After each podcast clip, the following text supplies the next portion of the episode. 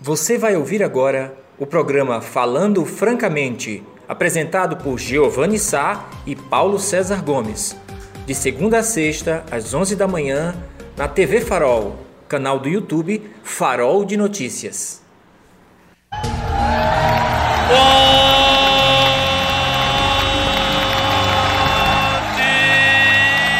dia, minha amada e linda e gostosa Serra Talhada.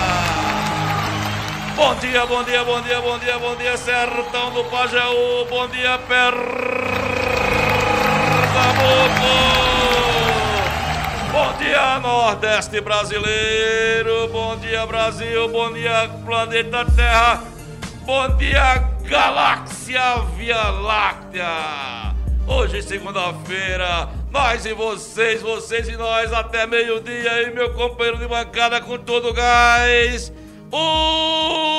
Último dia de novembro. Tá chegando no mês do Papai do Céu. Tá chegando no mês do Papai Noel. É! E este mês de setembro, meu companheiro de bancada promete botar as bolinhas de fora, as bolinhas de Natal, é, aqueles adereços natalinos que nós conhecemos, que eu adoro desde criança, que eu gostava da lapinha. E ele sempre gostou das bolinhas vermelhas, aquelas que ficavam cintilantes, piscando é, nas árvores de Natal. Ele tem um fetiche infantil e todos os meses de dezembro, quando chega, ele adora, adora, adora as bolinhas. Nós e vocês, vocês e nós, bom dia. Bom dia a todos e a todas. Com vocês, o inoxidável, o inexorável o inadmissível. Opa! Companheiro de bancada, Paulo César Gomes. É, aplausos, aplausos, plateia, aplausos, é. Muita emoção, isso. Oh, bom dia, bom dia, bom dia, bom dia, bom dia, meu caro Giovanni Sá. Bom dia, companheiro Bom dia, meus amigos telespectadores. Estamos aí mais uma semana do programa Falando Francamente aqui pela TV Farol.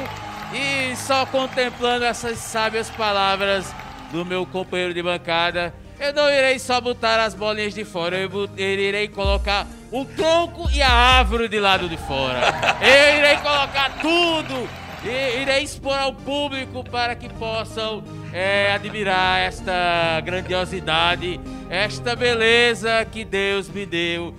Enfim, meu caro Giovanni, é, essa expectativa natalina.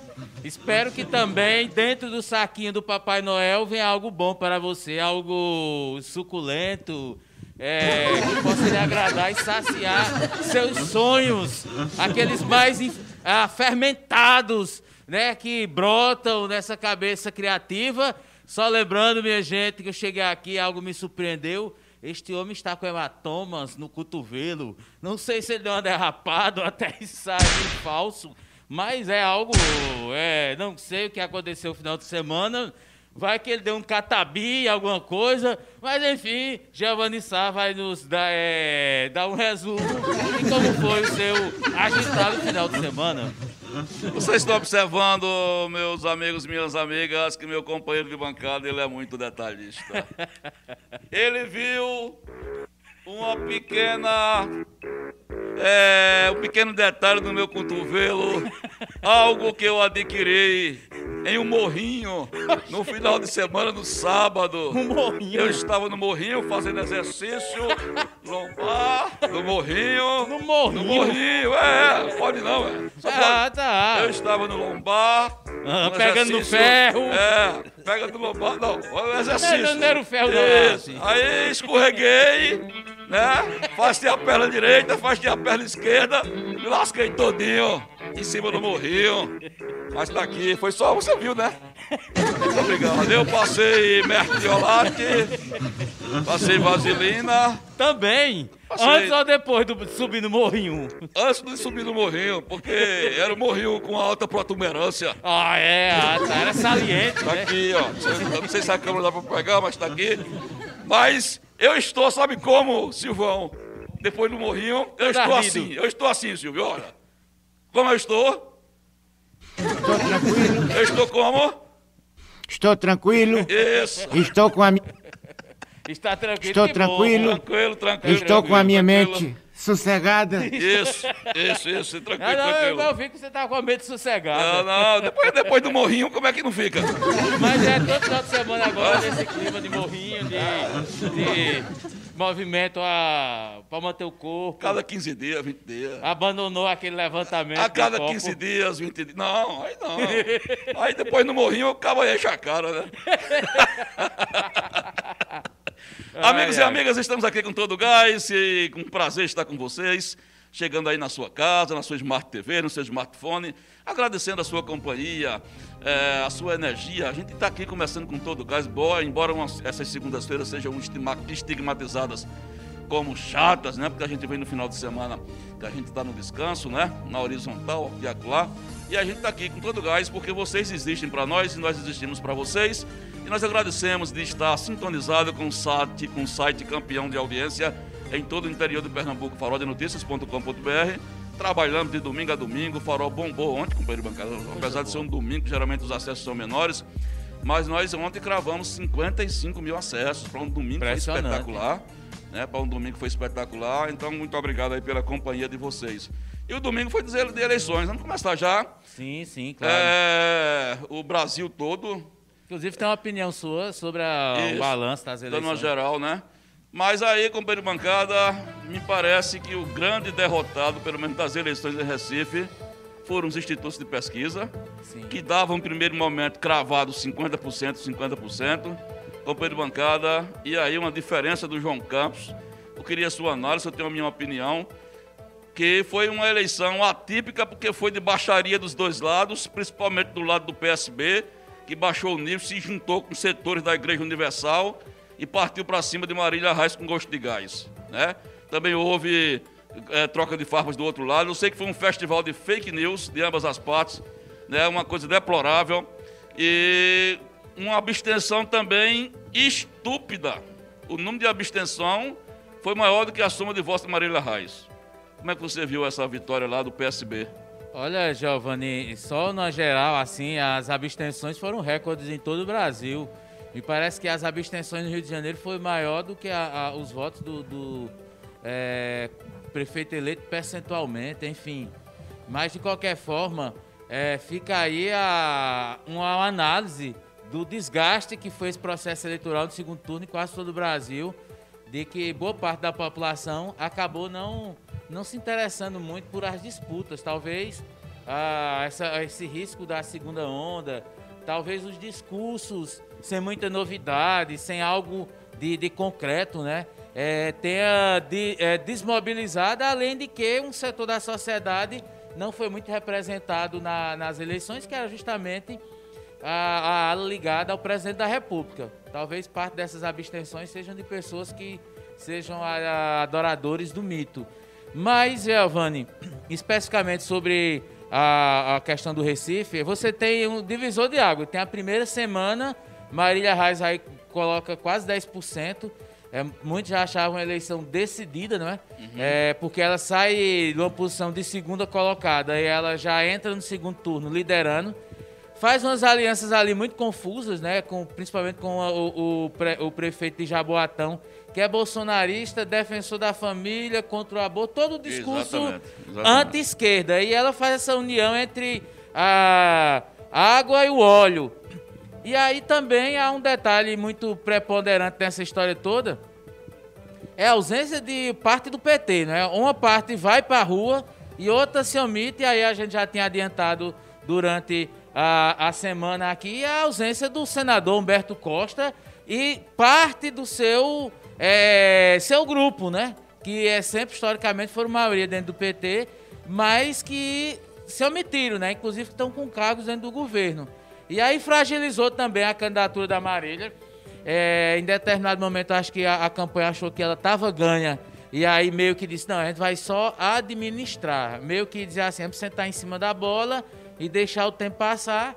E houve uma reação muito forte do PSB, usando a prefeitura e o governo do estado, enfim. E tem reflexo aqui, não é? Você já antecipou na, primeiro na informação de ontem, a questão do prefeito Luciano Isso. Duque, né? que muitos já davam como certa a eleição dela e de que ele iria assumir um cargo na gestão, então desmonta. E aí me parece que é, Duque vai ter que ficar com os olhos voltados para a Serra Talhada. E aí me preocupa como é que vai ser essa, essa, essa interferência dele, ou como vai ser esse olhar dele sobre a gestão Márcia Conrado. Se vai ser do pitaco, né? Porque quem conhece o prefeito Luciano Duque na intimidade sabe que ele manda Zé elogio, mas quando ele quer mandar umas, umas, uh, umas pimentinhas, é, umas, umas mensagens. Umas alfinetadas. É, é umas né? alfinetadas, isso mesmo. É, ele não, não poupa palavras, então não sei como é que vai ser essa relação dele, né? Eu acho que o ideal é que deixe Márcia fazer a gestão aos moldes do que ela pensa. E acho que, Giovanni, dentro do, eu acho que a, aconselho todo mundo a ler o, o texto do, do, meu companheiro Giovanni Sá, ele faz uma análise. Bolsonaro é de fato derrotado. O Centrão, como você colocou, foi vitorioso, mas hoje a gente tem que observar o seguinte: o Centrão é aliado de Bolsonaro. E não tem ninguém no Centrão com nome de peso para disputar a eleição.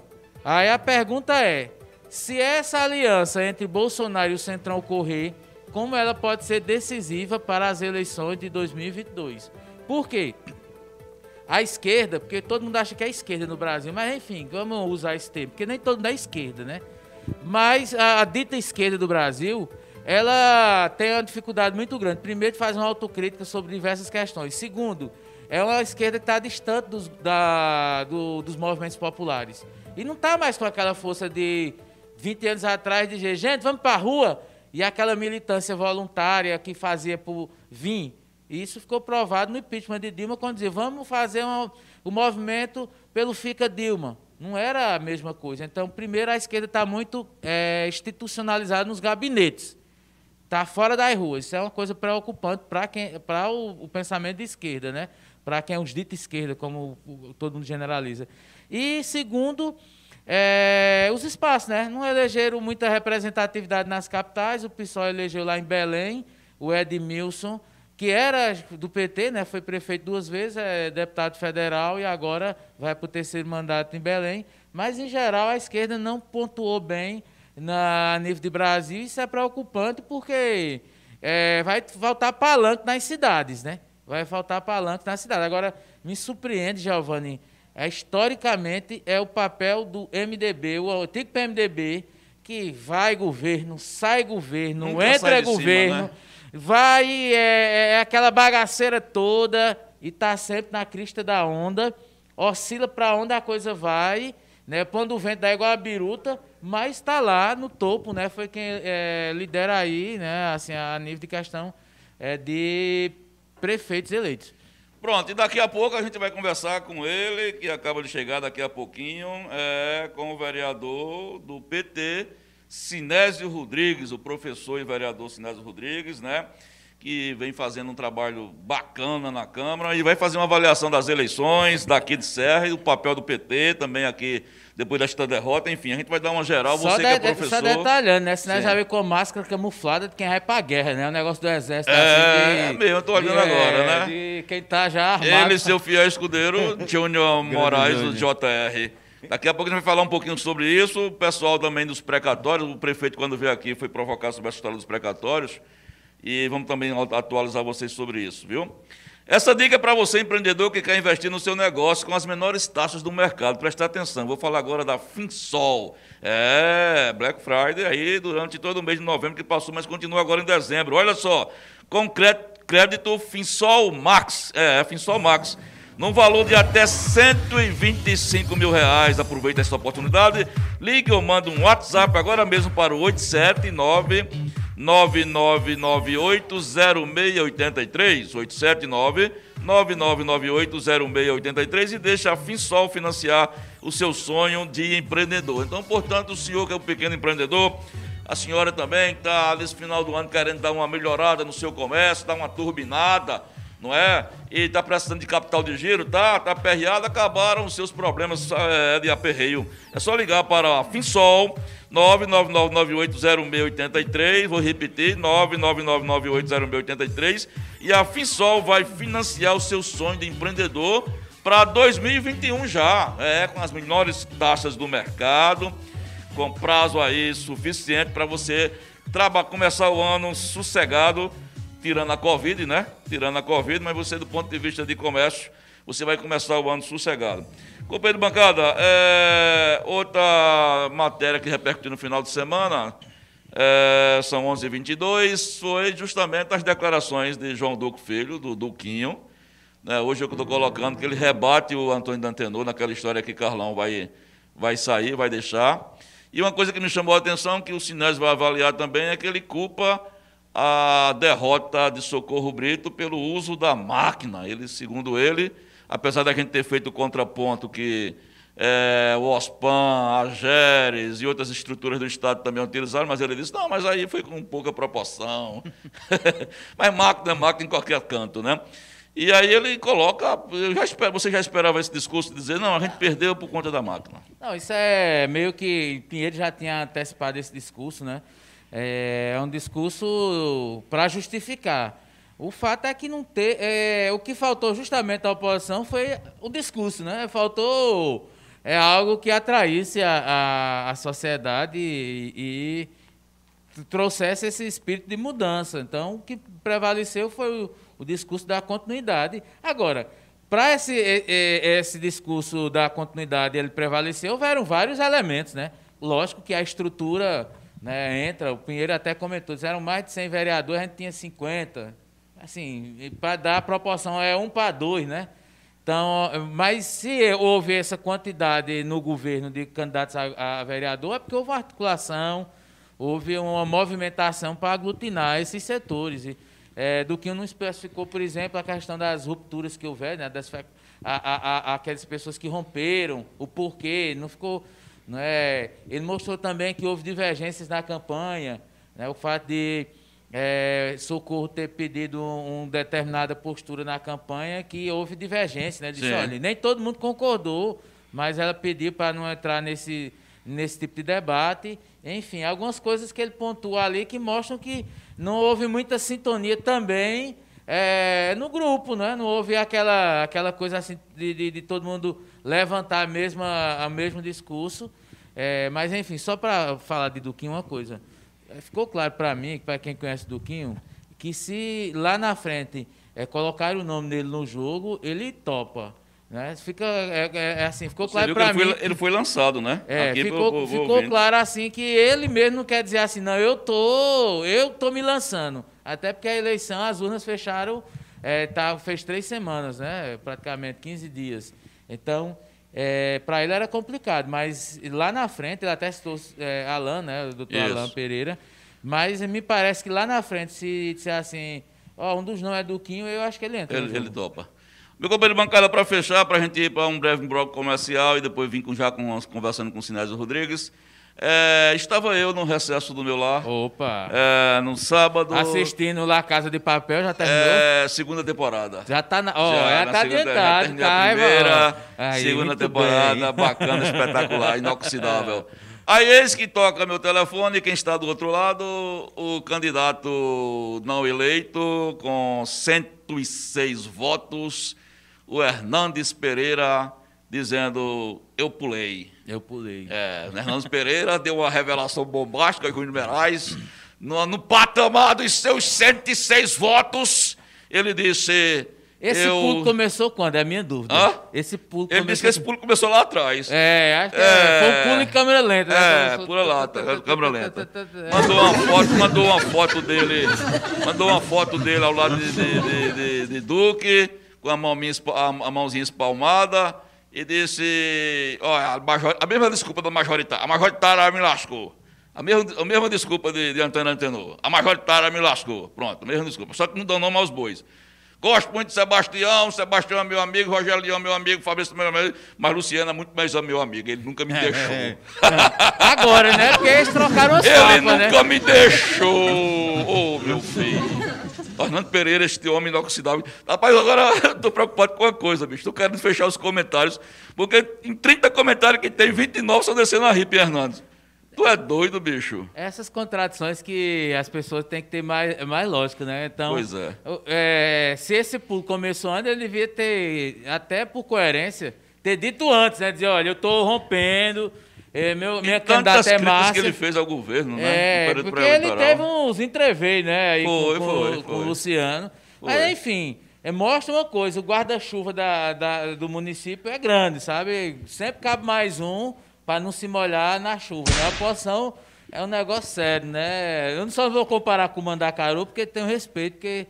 Né, mas deve, mas deve ser como um embuzeiro, né? Tem a Embuzeiro, fase embuzeiro. que quando chove, né, fica verdinho, quando a seca vem, não dá nada, aí pronto. Mas é mais uma questão, Giovanni, e eu não sei é, como esses pré-candidatos a vereador e como alguns vereadores conseguem é, fazer carreira política com, com, é, com tantas contradições. É um pula, pula, pula para cá, pula uma pra cara de porra. É. É, ele disse isso, ele disse Tá- isso. tá- tava ele disse que estava tranquilo. É. Ô, meus amigos, pronto, são 11 horas e 28, né? 11 e 28. Nós vamos sair agora rapidinho. Vocês já podem ir participando pra, pelo chat, já para fazer perguntas ao vereador Sinésio Rodrigues, né? Um dos vereadores mais combativos da Câmara de Vereadores de Serra Talhada. Não foi reeleito, infelizmente, eu senti muito, porque eh, se é uma pessoa que, pelo seu trabalho, pela sua desenvoltura no plenário, que merecia ter ficado, este aí era o vereador Sinésio Rodrigues, tá? Vamos fazer uma análise de conjuntura das eleições, inclusive do Estado e o futuro do PT aqui em Recife. Qual será, na visão dele, de Sinésio Rodrigues? Sai daí não, vai participando do chat, já na volta, com, direto, falando francamente, com Sinésio Rodrigues. Olha nós aqui outra vez, de volta no Falando Francamente, aqui no Complexo de Comunicação da TV Farol. É, daqui a pouco é uma matéria muito importante que a gente apurou de uma, uma criança de seis anos que morreu afogada ontem. É, disseram que foi no Cachoeira, não foi, foi num tanque, viu? A gente pegou detalhes, teve um órgão de comunicação que ficou, é, colocou essa, essa informação, mas não foi no Cachoeira. Vocês vão saber todos os detalhes daqui a pouco. Foi feito socorro pelos próprios pais que levaram até o corpo de bombeiros e foi afogado num tanque é, neste final ontem. Tá, na, e vocês vão saber todos os detalhes daqui a pouco no Farol. Bom, amigos, como a gente tinha, como nós anunciamos no começo aqui do nosso programa, quero dizer que vocês já podem participar através do chat, dando seu, é, se identificando. E também é, pode fazer sua pergunta para o vereador Sinésio Rodrigues. Nós temos a honra de receber hoje aqui nos estúdios da TV Farol. Ele que, como eu disse no começo do programa, para mim é um dos vereadores, foi um dos vereadores e é, continua sendo que até o dia 31 de dezembro, dos vereadores mais combativos, eu diria mais honestos com o mandato e com você, eleitor, que infelizmente é, não foi reeleito. Né? Ele que sou testemunha do trabalho que Sinésio é, fez, dos momentos que ele protagonizou em defesa das, não só da categoria dos professores, mas de outras minorias, indo de encontro, inclusive, ao próprio governo, que ele faz parte da base. Então, foi um ato de coragem, mas não chegou a ser reeleito. E eu queria já agradecer, Sinésio, é, você estar presente aqui, ter aceito nosso convite aqui de conversar com a gente, estreando aqui no, no nosso programa, e já começar a cantar a bola para você. Como é que você teve uma queda brusca de, de votos? É, como é que você analisou essa eleição que eu sempre costumo dizer? Já passaram por aqui vários vereadores, mas foi uma eleição atípica, né? Não só por conta da Covid, porque você não, uma eleição quando você não podia é, trocar palavras, você não podia fazer aglomerações, você não podia colocar suas propostas. E além de outras coisas que aconteceram, todo mundo que tem sentado aqui tem falado em compra de votos, né? Só que todo mundo fala e diz não tenham provas, mas colocam, né? colocam interrogação no processo. Qual é a avaliação do vereador Sinésio Rodrigues para a sua votação? Bom dia, meu irmão. Primeiro, trazer um abraço ao Giovanni, ao Paulo César e aos internautas né, que estão aí acompanhando essa entrevista. Dizer para vocês que é um prazer enorme a gente estar aqui. Eu não tenho facilidade com câmera, vou ficar meio Fique perdido. tranquilo que o pessoal vai lhe Não nas palavras, mas na questão é, de melhor me posicionar aqui nas câmaras. Dizer que é com enorme prazer que a gente atendeu o convite de vocês para estar aqui hoje. E você me pergunta o que aconteceu para a gente não ter sido reeleito. Na prática, eu tenho respondido com poucas palavras. Na verdade, faltaram votos. Agora, votos por quê? E aí vem a questão. Faltaram votos porque foi uma campanha atípica por conta do coronavírus. Faltaram votos porque nós não tivemos o corpo a corpo, que é algo que eu gosto de fazer, que é estar na porta, que é conversar com as pessoas, que é debater nosso mandato. Assim, né? Mas foi feito pelas redes sociais. Foi feito pelas redes sociais, sim, mas não tem a mesma dimensão é, do corpo a corpo para quem é militante histórico do Partido dos Trabalhadores. Tem a questão do Covid-19, eu tenho um público de melhor idade que ele, em seguida aos servidores, é um público maior. Nós perdemos muito é, com esse público não indo votar, até porque a gente defende em primeiro lugar a segurança deles. Então, de maneira alguma, a gente ia criar incentivos para que eles fossem votar. Né? Tem a tradicional compra de votos, que aqui eu não vou me referir ou acusar qualquer candidato em relação à compra de votos, mas a gente percebe que a cada eleição está ocorrendo com mais consistência essa compra de votos. Eu respondo por mim. Eu não tenho um voto ganho, a não ser o voto consciente, alguém que votou porque Sinésio fez um trabalho que teve respaldo, porque teve uma lei é, de nossa autoria que a pessoa se tornou simpática, enfim.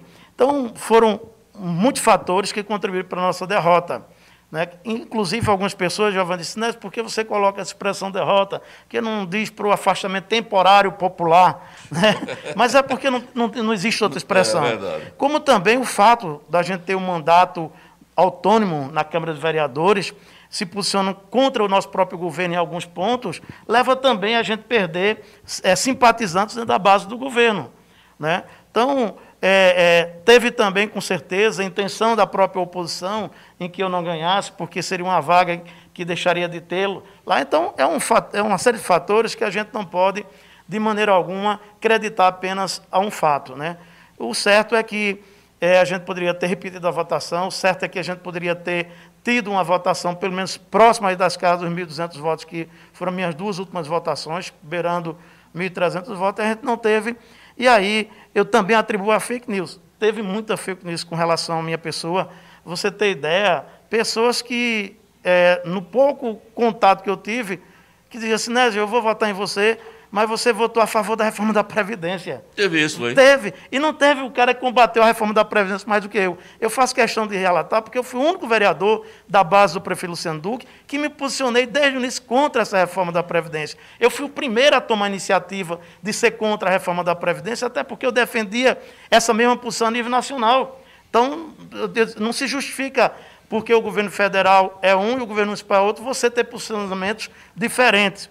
Então, é, teve muita gente com o objetivo de me prejudicar que dizia que é, eu não tinha votado contra a reforma da Previdência. Eu fui o primeiro, depois o companheiro Pinheiro, e depois foram se somando outros vereadores. Né? Mas logo na primeira votação, que foi justamente aumentar o tempo de idade das pessoas, mulher, sete anos a mais, homem, cinco anos a mais para se aposentar, é, eu já me posicionei ali contra. E aí só teve Pinheiro. Depois é que vieram os outros vereadores né, quando foi para a questão da alíquota da Previdência, que nós fomos contra também. Enfim, uma série de fatores que agora o que nos leva é realmente refletir melhor e voltar à luta, como sempre, a, continuar na luta, na verdade. PC. É, bom dia, Sinésio. Em primeiro lugar, também registrar aí a nossa tristeza por essa pela sua não reeleição.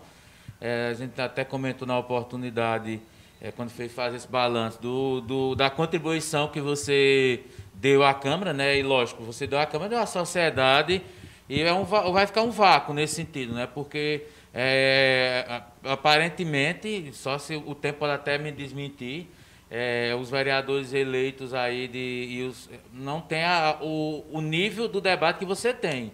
Pode ser até melhor pior, mas não na mesma, no mesmo sentido que você sempre se manifestou é, tanto na tribuna da Câmara como também fora, na, nas entrevistas, enfim. É, mas você já, já disse, é coisa da política, não é? Mas aí a gente vai justamente para essa questão da política. Queria que tu avaliasse, você estando dentro, né? nós estamos falando do olhar de quem está de fora, vê o resultado final, pega os números, vê quem ganhou, quem perdeu, mas de quem está de dentro, o que, o, o que fez com que o Patriotas, um partido é, de primeira campanha, é, que não tinha nenhum vereador de mandato, tivesse mais votos do que o, o PT, inclusive contando com o voto de legenda, né, o voto que historicamente sempre é, beira em mais de mil, podendo chegar até dois mil votos, e nessa campanha o voto de legenda do PT chegou a 900 e alguns votos, 948, algo, algo desse tipo. Então, o que é que tu acha que houve que Patriotas despontou, elegeu dois vereadores, inclusive um com 800 e, e poucos votos, Antônio da Melancia, que a gente entrevistou aqui é, essa semana. E outra coisa que me chamou a atenção na sua fala é a questão dos servidores. Por que é que a gente constantemente vê servidores reclamando? Eu conheço alguns professores da rede municipal reclamam da gestão, reclamam ah, porque na época de prefeito fulano era melhor, agora está ruim. Tá... E me parece que não houve essa, essa expressão dessa, dessa é, rejeição ou dessa insatisfação com a atual gestão no voto para você, que você foi o cara que representou, que criticou, que votou contra a, a gestão, mas votou a favor dos professores, dos servidores da categoria. Veja só, com relação ao Patriota, eu acredito que foi a estratégia que montaram. Eles tinham várias candidaturas e candidaturas com peso mediano, diferente das candidaturas do PT. Nós tínhamos o quê? Quatro candidaturas do PT que representava esse peso mediano, mas quando você ia para o Patriota, a maioria das candidaturas lá estava nesse nível. Né? Não no, no, no, do PT, dos quatro do PT, até porque também não se refletiu isso na prática com as eleições. Todos os candidatos do PT, com exceção do Rosemary de Cuca, perderam o voto. Né? O exemplo do companheiro é, Manuel Enfermeiro, que da outra vez tirou 1.800 e poucos votos, dessa vez foi, se eu não estou enganado, chegou próximo a 1.300 votos, nessa média. O companheiro Zé Pereira, que já tinha sido vereador em 2008, com 1.300 e poucos votos, e vinha disputando 2012, 2016, não se elegia, mas tirava uma votação acima de 1.100 votos. Né? O meu próprio exemplo. Então, todos os candidatos do PT tiveram uma baixa no voto. É, isso, eu acredito, se dá também é, a questão da estratégia que a gente não teve. As lideranças que nós filiamos ao PT, e quero agradecer a todos, contribuíram para que o PT tivesse essa votação, mas foram lideranças que não tinham o mesmo peso na hora de compor. Né?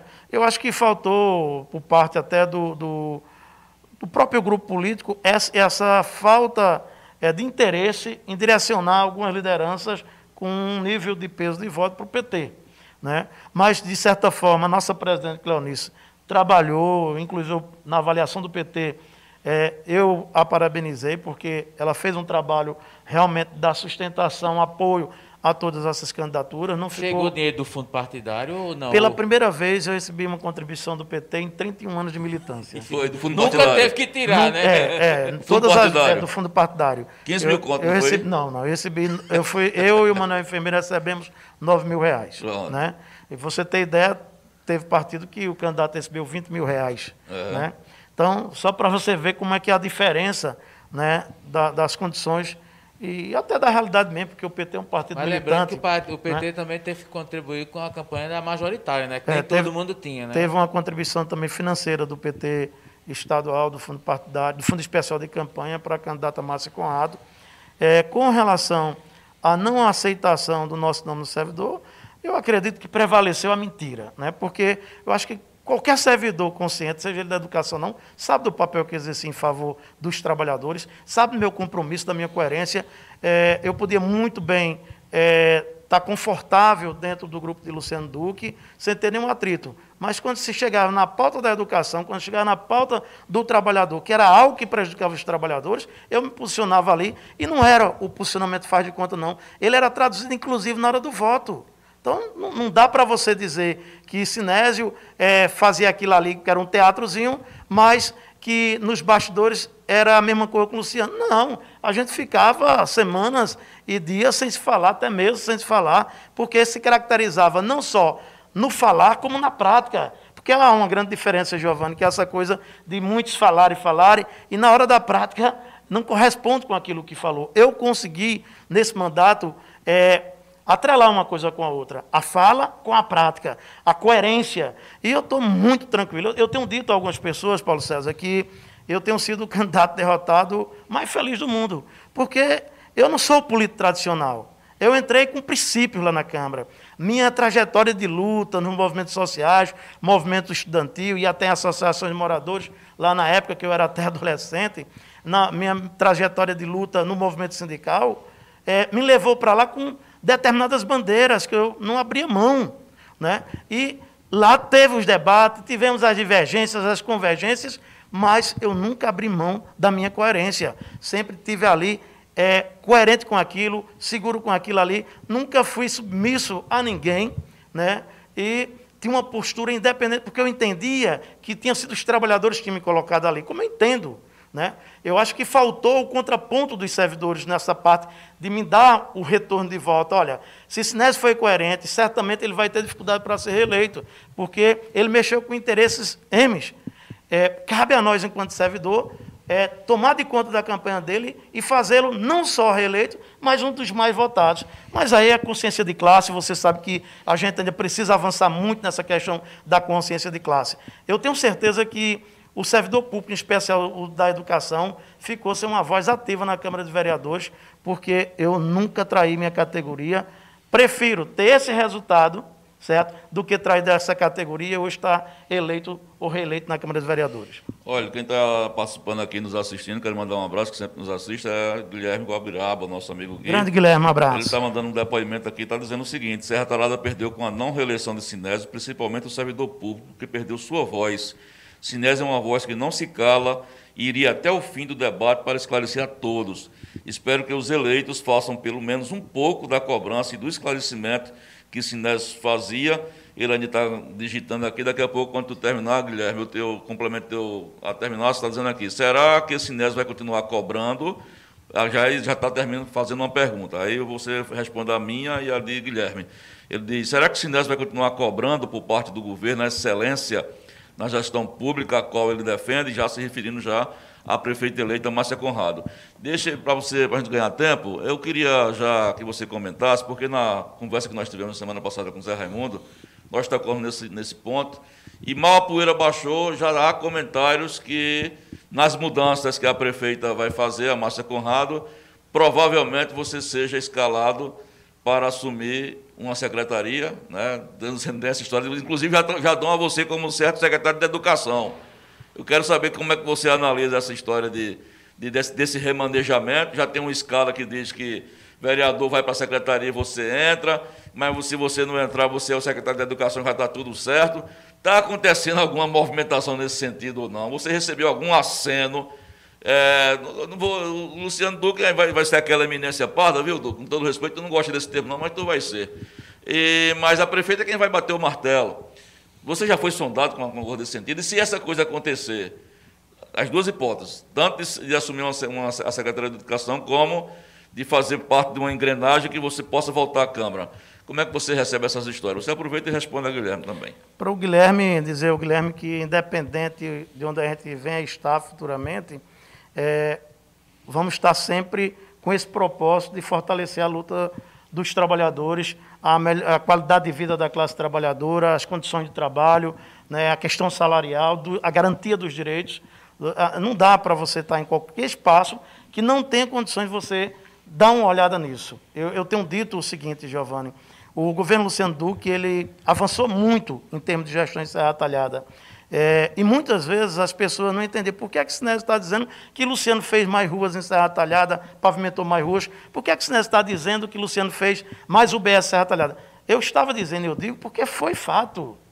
Agora, eu não posso também elogiar o governo naquilo que não é possível elogiar, que faltou uma política direcionada aos servidores públicos, a questão da humanização do serviço, né? Então, foi uma falha. E eu também entendo que, para um gestor, não tem condições dele dar de conta de toda a gestão. Ele tem que priorizar. E eu tenho até feito acenos para a Márcia nesse sentido, de que ela tem um olhar mais específico para a manutenção de tudo aquilo que Luciano construiu, que não é qualquer gestão que constrói esses equipamentos que ele construiu, né? mas que ela tenha, sobretudo, um olhar com uma política diferenciada para os servidores públicos Serra Talhada, de capacitá-los, é, de fazer com que prestem um serviço cada dia melhor lá na ponta, porque é o cidadão que recebe do servidor a prestação do serviço, do serviço público.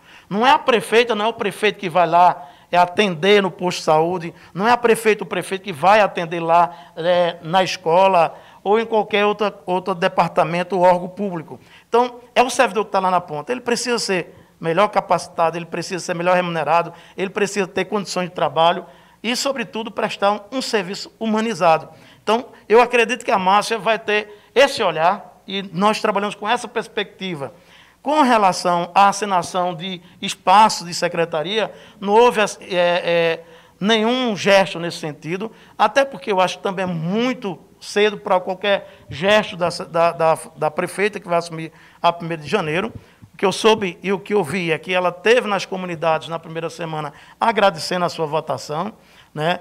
Na segunda semana, ela foi, soube que ela ia para o Recife para dar uma força à Marília, e possivelmente esta, esta semana ela estaria descansando, até porque ela também é humana. E, eu, e mesmo sendo aquela campanha do corpo a corpo, é, certamente ela se movimentou muito, né? Márcia não parava. Às vezes você precisava falar com Márcia e não conseguia 10 horas da noite, porque ela ainda tinha agenda. Então, é, ela certamente terá autonomia para fazer a composição Sim, do mas, seu mas se governo. isso ocorrer, você aceita se, é, participar de uma das duas situações? Olha, Giovanni, o que a gente acha é o seguinte: independente do que apareça ou não apareça, a gente precisa analisar com muita tranquilidade qualquer situação. Né? É, hoje eu voltei a ficar à disposição do sindicato, como diretor do sindicato, para fazer o trabalho que a gente precisa fazer. Né? E, inclusive, já começamos a dar todo o suporte ao Júnior Moraes. Já apareceu um dos primeiros casos, até fizeram uma matéria no Farol. Aquele caso a gente já tinha resolvido na Da sexta-feira. professora de hoje. Isso, da, do- do- da pensão do esposo da Já professora resolveu aquele Luciana. Já foi resolvido na sexta-feira. Da professora Claunice, É, né? a- É, não, foi- a, a professora. Lu, é, Luciene Siqueira. Luciano, Isso. que- É, então, assim, já, já foi resolvido. Eu vi a matéria, mas eu disse, poxa, talvez a pessoa não tenha Ela nos tido procurou. conhecimento. É, mas, enfim, a gente sempre está em ação e é essa a nossa forma de, de, de trabalhar. Então, nós não vamos se precipitar em nada, vamos analisar qualquer proposta que nos chegue, com os pés no chão, e sabendo se aquilo vai ser bom para os trabalhadores ou não. Então, estou muito tranquilo. Inclusive, se não chegar a sinalização nenhuma, também vou continuar muito tranquilo. Porque uma coisa eu Mas já sei. ad- então a luta admite. continua para a gente. Uma das duas situações você admite. Mas é uma situação que você pode pensar. Sim, não, ele, você Sim. admite. A gente pode pensar, sim. Porque não só mas tem é educação, tem pensar... secretário de governo, que é, um- você é um não, bom e com relação, e com relação, você- olha, não tem, primeiro, não houve sinalização, segundo, é, muito menos esse boato que corre aí na cidade e nas redes sociais, de maneira alguma, Secretário de Educação. de Secretaria de Educação. É, eu acho até que isso é, é até chato, por conta que a gente tem uma secretária, né, que é a Marta Cristina, que está fazendo um trabalho que a gente, no que pôde, ajudou, certo? E que a gente não tem interesse nenhum que o governo eh, de Luciano Duque seja, um go- o- o- seja substituído eh, as pessoas por novas pessoas da massa. Eu acho que tanto o Luciano quanto nós, suplentes vereadores, pré- candidatos que não fomos eleitos, quanto os que foram eleitos, tem que deixar a prefeita eh, montar seu secretariado conforme ela acha que vai prestar o melhor serviço à população, porque para a gente o que importa é que a população saia ganhando. E a gente torce para que Márcia faça uma excelente gestão, até porque é preciso fazer uma excelente gestão. É, é, ela foi eleita com uma folga muito grande de, vo- de votos. Isso dá mais responsabilidade para a Márcia. Então ela tem que ser melhor do que a Luciano, eu tenho dito. Né? E aqui eu não quero dizer que o Luciano não foi bom, mas ela precisa ser melhor. É, antes da pergunta do PC, o Guilherme está dizendo assim: olha, tem uma outra pergunta, eu faço já a tua, ou- outra pergunta sua. Ele está dizendo aí, breque ele aí, senão ele não vai deixar vocês falarem, não. KKK. Fala, PC. É só, só uma, uma, uma fala aqui de Sinésio rapidinho sobre a questão de Márcia. Eu tenho a impressão que Márcia vai ser mais cobrada do que Luciano foi cobrado, pelo, pela votação que ela teve expressiva. E me faz muito, muito é, eu me lembro muito da, do Geni Pereira, quando foi eleito, com aquela chuva de voto, que criou-se uma expectativa muito grande em Geni, e a, a, a, a expectativa também me parece que foi proporcional à decepção de algumas pessoas. Aí o que às vezes me preocupa é o fato de Márcia ter essa votação tão, tão expressiva e por ser a primeira mulher de misturarem as coisas, enfim, mas isso é uma coisa. A gente vai ter que aguardar para ver essa avaliação ao longo do tempo. Sinés, eu queria que. eh, minha pergunta, e queria que você raciocinasse nesse sentido da, de secretários. Veja, eu, eu comentei aqui há uns dias atrás o seguinte: prefeito, para ser eleito, reeleito, tem que fazer campanha. Vereador, para ser reeleito, tem que fazer campanha e só ganha quatro anos. Deputado tem que ir para a rua pedir voto. Governador, senador é oito. Mas quando é, vai pedir voto, enfrenta, apresenta o projeto. Aqui em Serra Talhada nós temos um- uma, uma quantidade aí, não é grande, mas temos uma quantidade de secretários. Um pelo menos vai completar eh, 20 anos agora, 21 anos o ano que vem, aliás. E se Márcia É reconduzir boulder de alguma alguns. coisa, né? Boulder de alguma coisa. É. né?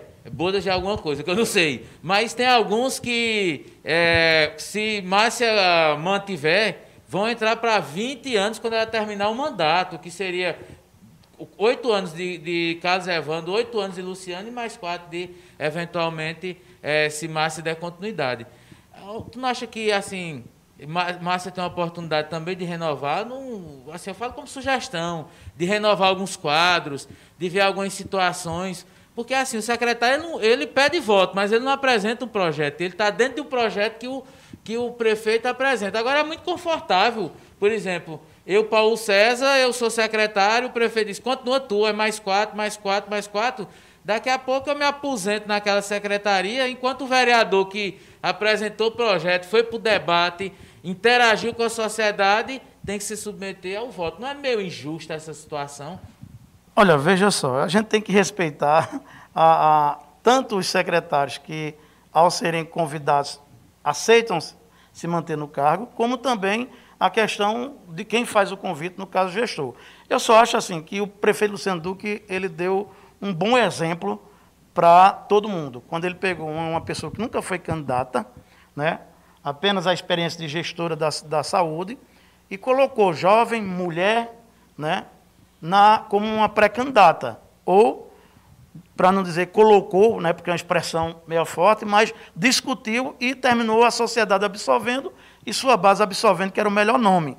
Você não poderia muito bem ter colocado alguém que já, inclusive, já tinha concorrido a eleições, alguém que já tinha sido vereador, alguém que já tinha sido candidato a prefeito, a vice-prefeito, sei lá. Mas ele preferiu o novo.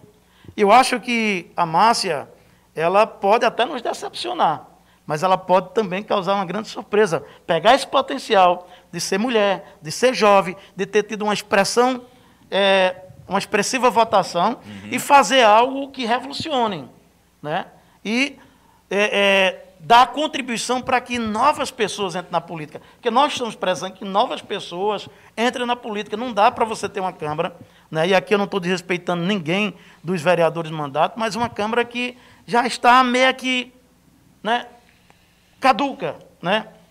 Não na sua totalidade, mas assim. E não é, não é questão só de idade, não. Quando eu falo é, quando eu falo essa expressão, Giovanni, eu falo em questão de, ah, de, de, de posições, né, de debates. É porque o cara pode ser né? novo na idade pois e ter é, mas, vícios, né? Pois é. Ter vícios velhos. Pois é. Então, assim, eu falo em renovação de pensamentos também. Claro, claro. Né? E aí eu acho que, que a Márcia vai analisar direitinho. Não vai ser fácil montar um governo, porque o grupo é um grupo grande, chegaram novas pessoas mas com muita sabedoria, com muito diálogo, né? E pensando bem de Serra Talhada, consegue montar uma equipe aí. E aí talvez é, você vai ter pessoas, né, como foi dado a, na própria gestão do Luciano, espaço a pessoas que. A própria Márcia, quando assumiu a secretária de Estado, todo mundo dizia: essa menininha não vai dar de conta do recado, não. Ave Maria, é tão jovem, é tão inexperiente. E ela deu de conta do recado, e ela se credenciou, e ela hoje é prefeita de Serra Talhada. É, Sinésio, a gente falou muito de secretaria, mas não falou de outras alas ligadas à prefeitura. É, eventualmente, uma dessas autarquias, o caso do Instituto de Previdência. Se fosse indicado, também entraria nesse leque de, de opções tua, é, uma, uma, direção lá na FAFOPS, alguma coisa desse tipo lá, porque é um âmbito da educação e você é professor. E só falando sobre o Instituto de Previdência, uma coisa que vai gerar polêmica, está no, no plano de governo de, de Márcia, e a gente perguntou aqui na Sabatina, tem só uma frase, capitalização do Instituto de Previdência. De antemão, assim, a, você como sindicalista, acho que, que Júnior, como presidente, eu tenho oportunidade, a gente vai conversar. Vocês aprovam esse modelo de capitalização do Instituto? É o que pode salvar a Previdência é, própria aqui do município? Olha, eu sempre defendi, nesses oito anos de mandato, que a pauta da Previdência tem que ser debatido não só na Câmara dos Vereadores, mas em audiências públicas. Muitas vezes eu falava com o Luciano, Luciano, é, a gente precisa debater a situação da Previdência, porque o problema da Previdência não é um problema de, só de gestão, é um problema de responsabilidade dos próprios trabalhadores. E quando a gente coloca trabalhadores nesse contexto, a gente traz a sociedade. Porque é raro você ter alguém em Serra Talhada que não seja, não tenha uma ligação familiar com um servidor público. E eu acho que a questão da Previdência não pode ser tratada apenas do, do ponto de vista de capitalização. Eu acho que o debate tem que ser mais profundo. A gente tem que realmente ver se essa Previdência atende eh, às necessidades a longo prazo. Foi feita uma reforma da Previdência. Vai surgir, vai, vai, vai ter efeitos positivos daqui a quantos anos? Né? O que é que é preciso fazer? Você sabe que eh, hoje ninguém quer discutir mais essa possibilidade de voltar os servidores municipais ou estaduais para uma previdência geral. Porque, inclusive, é, um dos motivos que levaram a criar a previdência, as previdências próprias foram justamente os governos que não, paga, não repassavam para a Previdência Geral as contribuições dos seus servidores. Chegava a época em que o servidor precisava se aposentar e ele não tinha, ele tinha que contribuir porque foi descontado do salário dele, mas não tinha havido repasse e o governo tinha que assumir esse débito. Né? Então, Hoje é uma discussão que eu acho que não, não pode envolver apenas o, a, a, localidade. Eu, eu tenho dito, por exemplo, a Associação dos Prefeitos de Pernambuco, a, a Confederação Nacional dos Prefeitos do Brasil. Por que não debate essa pauta? Porque isso tem que trazer todos os entes para um debate. Então, é, eu acho que, Paulo César, não se resolve só com a capitalização. A gente sabe que é, é, a Previdência ela não terá uma solução a médio prazo, né? mas a gente sabe também que o servidor não tem culpa nenhuma. Eu cheguei até um certo tempo defender que a solução da Previdência é você daqui a pouco ter duas folhas de servidor público. Né? Querendo ou não, o servidor público prestou é, serviço à população. Então, a população é quem tem que cuidar desses servidores públicos na velhice. Então, é, eu, eu, eu acredito que a gente precisa buscar uma saída e se a crise se aprofundar nas previdências, eu acho que os gestores nos três, nos três níveis eles têm que se responsabilizar pelo pagamento desse povo, porque não pode deixar um aposentado que na sua maioria é doente, é, na sua maioria é, já se encontra depressivo, enfim que gasta metade do seu salário com medicamentos. São meio dia e três, eu vou priorizar aqui as participações, peço que você faça o mesmo também aí no chat aí. O Carlinhos Lima aqui do centro está perguntando o seguinte, ele estava fazendo primeiro uma afirmação dizendo, pena que Sinésio não foi eleito, mas vem a pergunta, mas ele acha que de certa forma não houve uma queimança, é o termo que ele usa aqui, do próprio governo Duque para prejudicar a reeleição dele, porque o que eu vi foi de Teoria que... da conspiração. Isso, porque ele, ele continua, porque o que eu ouvi foi de que o prefeito teria apoiado em região, em regiões e grupos de eleitorado em que Sinés era prioritário. Apoiado, deve ser outros, outros nomes, ele completa aqui. Aí ele pergunta, ele não acha que foi prejudicado por um fogo amigo, não? Carlinho Lima. Olha, eu já respondi essa pergunta em algumas emissoras de rádio e eu vou dar a mesma resposta. Eu é, não posso dizer que isso aconteceu porque eu não tenho prova. As pessoas que colocam isso não me trouxeram como prova. Claro que se eu tivesse conhecimento disso, eu tomaria uma posição, né? Mas eu não vou dar espaço apenas a boatos, né? Boatos existiram aí, né? Que eu fui um vereador inoperante, como existiram que eu fui um é, vereador de excelência. Eu sei o que eu tenho para prestar conta à população. Do, da, das leis que o município hoje possui, que são de nossa autoria, inclusive é, aquelas que não era do papel do vereador apresentar, ou seja, cabia apenas ao executivo, nós apresentamos minutas em forma de indicação. Algumas o prefeito é, aproveitou, mandou para a Câmara em forma de projeto, né, como é o caso da Patrulha da Mulher, como é o caso da Patrulha de Defesa Ambiental é, da Guarda Municipal e outros mais lá. O, o arquivo, o arquivo público, né, digital. E nós apresentamos uma minuta de projeto, inclusive com a participação na elaboração do próprio Paulo César, né, e nossa assessoria, infelizmente, não houve o retorno. Mas, assim, eu não posso, de maneira alguma, por mais que as pessoas digam isso, acreditar nem levar é, isso para um debate político interno, porque eu vou estar perdendo tempo. Né? Eu não vi isso, né? ninguém me trouxe prova. É a mesma coisa do, da compra de votos que Todo então, mundo fala, sabe, mas é, ninguém apresenta No provas. caso da compra é. de votos, está caracterizado que houve. Agora, eu posso acusar um vereador sem ter prova? Não. É verdade. Agora, eu sei do, da campanha que eu fiz e sei que não comprei consciência de ninguém. Participações aí, PC? São 12 e É, 5. vamos lá, rapidinho. Célia Novaes, bom dia, Giovanni, Bom bom dia, dia, Paulo. César, dizendo que adora o programa. Emanuel Domingos Sávio, tio Leléo, bom dia, abraços e muito sucesso. Já desejando sucesso para 2021. É, pronto. É, valeu, tio Leléo. Joélia, é, Joélia Social. Bom dia, em cada programa novas informações. É, aqui é a coisa Bom dinâmica. dia. Quem é Guilherme Guabiraba também está acompanhando pelo chat. Cida Mendes, bom dia, PC Bom Giovanni. dia, Cida. É, a Joélia diz: nas eleições desse ano, em ambos os turnos houve muita abstenção. Nunca vi nada igual em todo o país, é verdade. Tanto a questão da pandemia é, influenciou, como acho que a cabeça do eleitor também, né? Ela ainda continua: a derrota de Marília foi isso é, se juntar com os Bozos e se esquivar do partido é, para ganhar votos. Ela, ela, que a gente comentou aqui, uma aliança meio contraditória de Antes Ferreira. de, de Já- Marília com Anderson Ferreira, de né, que é bolsonarista. Aí logo no início ela tá indo nesse raciocínio, depois a gente vai querer sua avaliação também sobre essa eleição, você que tem mais informações lá de, de, de Recife.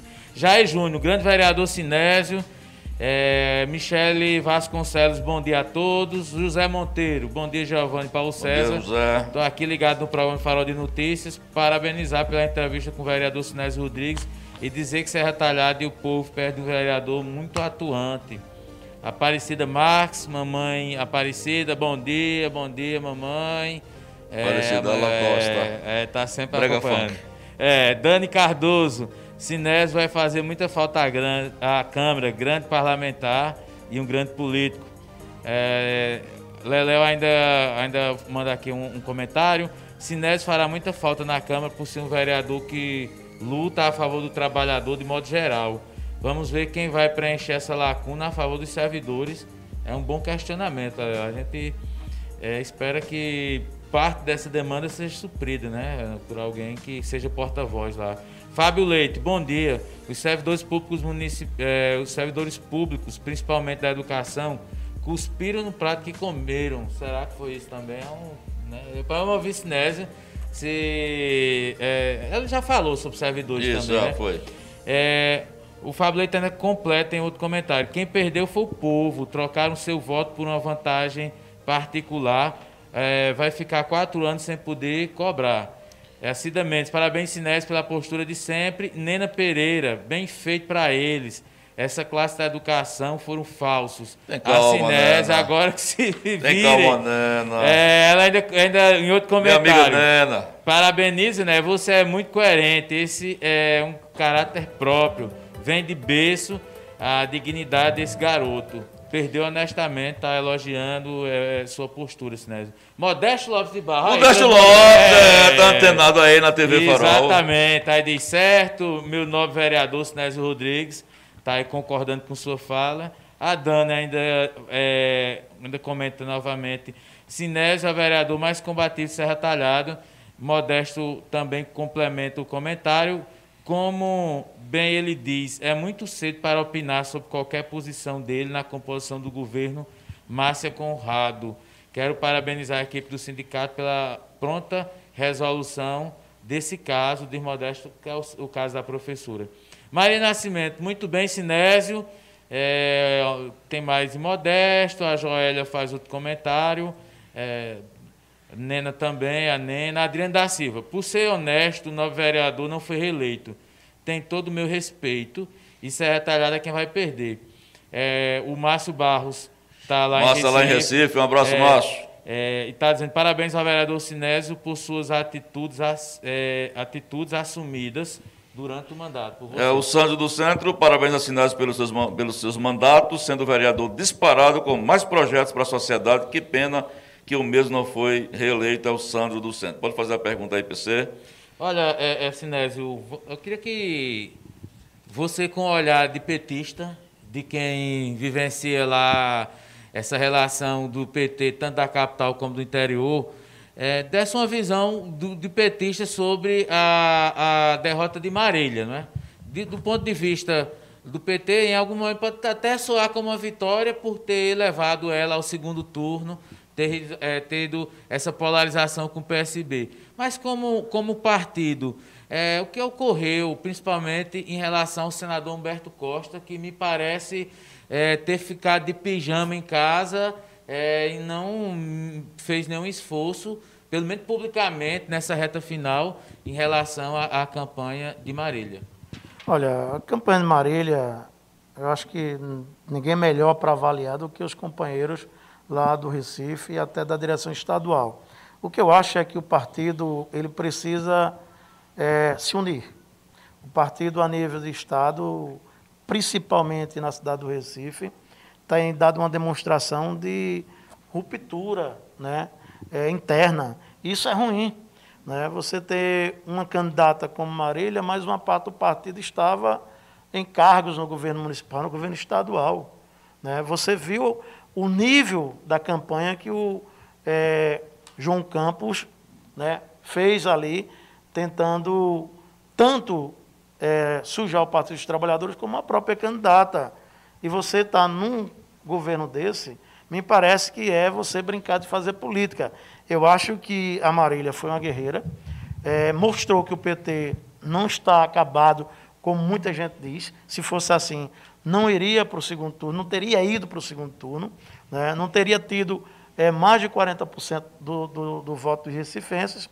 E, dentre todos os erros da campanha, eu acho que o que prevalece é a falta de unidade interna e certamente as grandes lideranças do partido têm grande culpa nisso.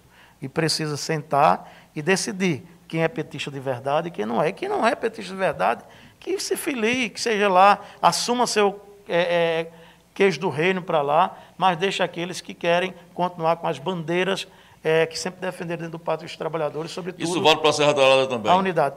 Olha, em Serra Talhada, a gente já vem há um bom tempo tendo unidade partidária. Né? Eu acho que foi Essa aí. história onde... de ser petista de verdade, não ser queijo do reino, porque Sim, falando do governo. Porque, porque quando eu, Eu acho falo, uma misturada tão eu, grande não, esse não, negócio não é misturada, é porque se você for ver, tem lideranças históricas dentro do PT que não estavam trabalhando na campanha da Marília como um verdadeiro petista. Tinha os recém-petistas trabalhando até mais.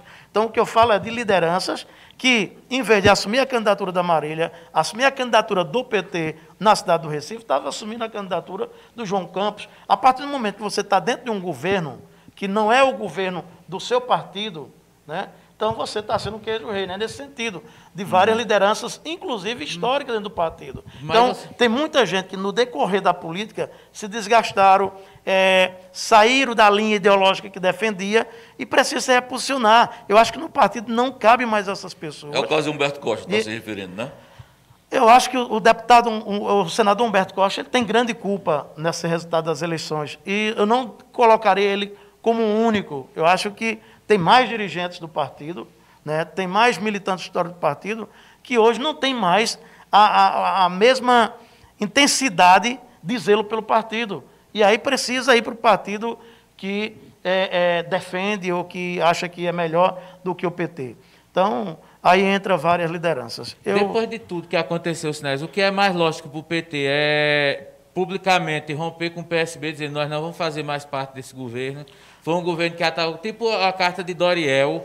Doriel mandou uma nota, né? a Marília já falou isso ontem É. na coletiva, de uma nova oposição Numa sem, nova sem o posição. PSB. Ou vai esperar que o PSB, o Paulo Câmara deu uma declaração hoje para estar no, no site do UOL, onde ele diz: precisamos rever nossa posição junto com o PT.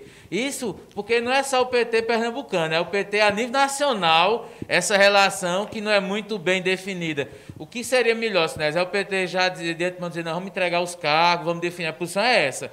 Ou esperar que o PSB venha e diga, olha, a gente está rompido com vocês, sigam o caminho. Olha, o PSB, eu vi na matéria hoje, se eu não estou enganado, no Jornal do Comércio, o blog do Magno, que o, o governador diz que vai continuar dialogando com aqueles do PT que queiram. Ou seja, está na hora do PT ou se posicionar no sentido de não aceitar é, que nenhum de seus quadros históricos esteja lá fazendo parte da gestão, haver uma ruptura de fato, ou está na hora da gente fazer um processo de expulsão desse pessoal do PT. Não dá para servir a dois senhores. Não dá para servir a dois senhores. E esse processo de querer servir a dois senhores tem desgastado o PT. Eu não tenho dúvida, se o PT de Recife estivesse unido né, a gente conseguiria, a gente ia ter conseguido eleger a Marília e não só eleger a Marília, porque a, a eleição do Recife ela desenha um quadro para o estado todo. E essa posição de ser oposição ao PSB, pelo menos a Marília, eu e tantos outros que fazem parte do PT, a gente é oposição ao PSB, não é da eleição passada, não, já é da eleição anterior. Eu estufo o peito e digo, eu não carrego essa culpa de ter votado no Paulo Câmara para governador. Nenhuma das eleições. Não tenho simpatia nenhuma pelo PSB de Pernambuco, porque o PSB de Pernambuco teve dois momentos, né? E a principal referência dele era o Miguel Arraes. Depois que o Miguel Arraes faleceu, esse povo usou do partido um oportunismo sem tamanho. E, enfim. Só citar uma frase aqui de Humberto Costa. Eu entrevistei ele no final de 2016, na campanha do Luciano Duque. Ele estava no comício lá do Alto, que o Luciano foi reeleito.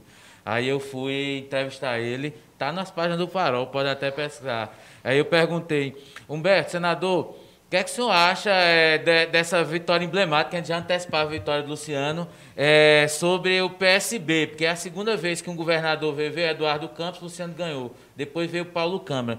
O, qual é a sensação? Ele disse, ganhar do PSB é muito bom. E de ganhar do PSB de Pernambuco, que é o mais arrogante de todos, ainda é melhor. Quer dizer, na época ele dizia que o Pois PSB de Pernambuco a- é arrogante. E agora está lá. Eu vou pedir para Rodrigues ser bem sintético, tem muita participação aqui agora. A gente já está chegando na reta final. O professor Leandro Lucena, que nos acompanha sempre, está aqui, está só comentando. João Campos disse hoje que não terá ninguém do PT na gestão dele. Ele disse isso, pronto. E é o comentário, depois você comenta. O Fábio Carvalho do Centro está perguntando o seguinte: Sinésio, o que você acha dos boatos, está frisando que são boatos, de que Márcia já teria negociado a Secretaria de Desenvolvimento Econômico para o bolsonarista Elisandro Nogueira? Queria que você fosse bem. É, acho que não cabe a mim é, emitir a opinião de uma coisa que eu não tenho conhecimento. Né? É, a prefeita, como gestora, ela tem sua autonomia e eu não vou estar é, fazendo comentário em cima de- daquilo que não é concreto. Para o PT é Boatos, se eu fosse acreditar em boatos, eu não faria política, Certo. inclusive, em Serra Talhada. Então, boatos para mim não passam de boatos. Vamos aguardar os acontecimentos. Otávio Pereira da BB. Sinésio falou em compra de votos. Nailson esteve aí também, Giovanni, falou em compra de votos. Antônio Antenor falou em compra de votos. Por que não, denuncia- não- não- não denunciam isso aos órgãos responsáveis? responsáveis? Compra de voto não é crime?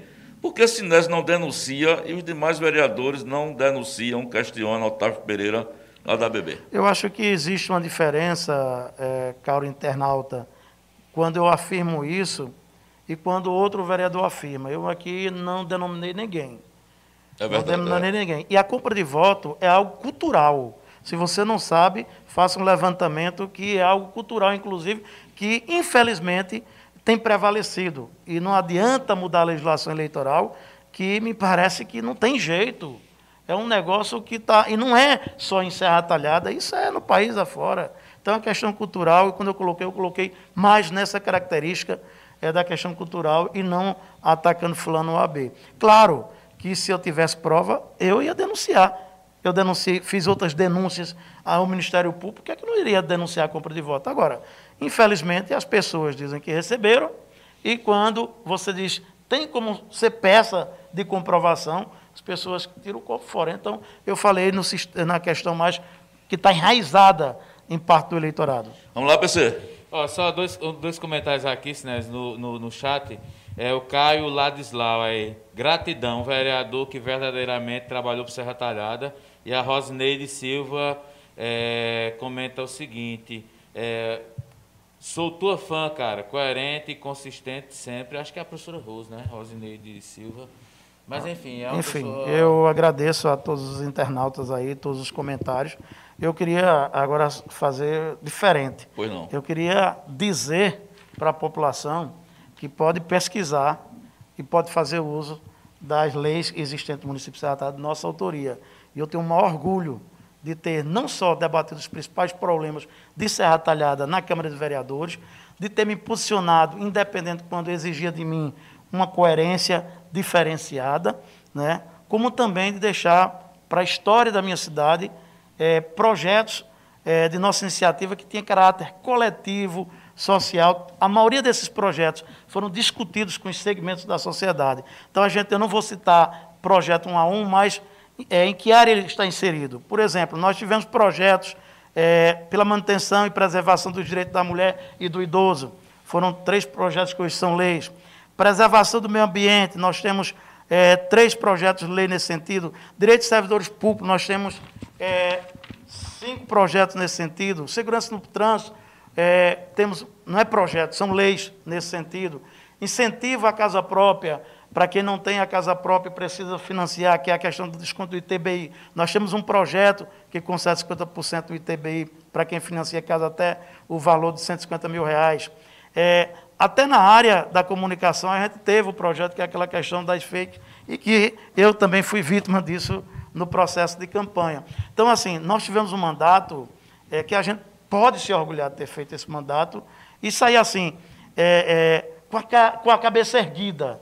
Eu acho que isso é essencial para o cidadão que ele quer plantar realmente a política, que a política deve nortear todos nós, que é aquela política que muda a vida das pessoas. E a gente tem deixado nossa, deixou nossa contribuição, vai deixar nossa contribuição para vários segmentos da sociedade, inclusive tirando é aquele rótulo que nos disseram, que disseram que a gente era o vereador do servidor público. Não, eu fui um vereador que representei todos os serratalhadenses com muito orgulho.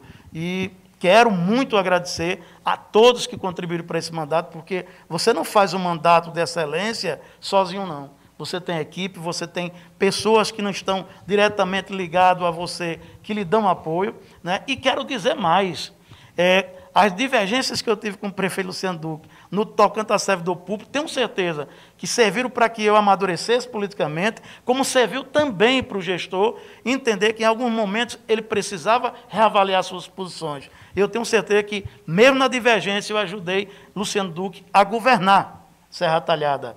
Né?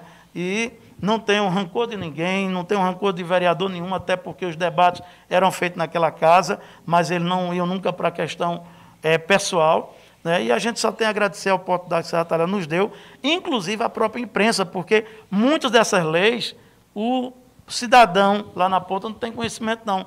E alguns só tem porque a, a imprensa retalhada nos deu essa abertura, inclusive vocês que fazem o farol de notícia, né? quando a gente apresentava um projeto, sempre estava ali na mídia, sempre tinha um debate, e a forma da, da população. Então, estudem um pouco, vejam o que a gente deixa de contribuição em Serra Talhada. E é dessa forma que eu acho que a gente tem que fazer política. Tudo bem, mais alguma coisa aí, PC? Não, aqui só foram esses é, destacado. No momento tem mais nenhum aqui no chat, não, João. Pronto, deixa eu ver aqui. O... Eu, enquanto você buscar isso, né, rapidinho, só para você confirmar ou não. Se puder confirmar, senão. É, há pouco tempo atrás eu recebi uma informação de que parte dos vereadores hoje que tem mandato.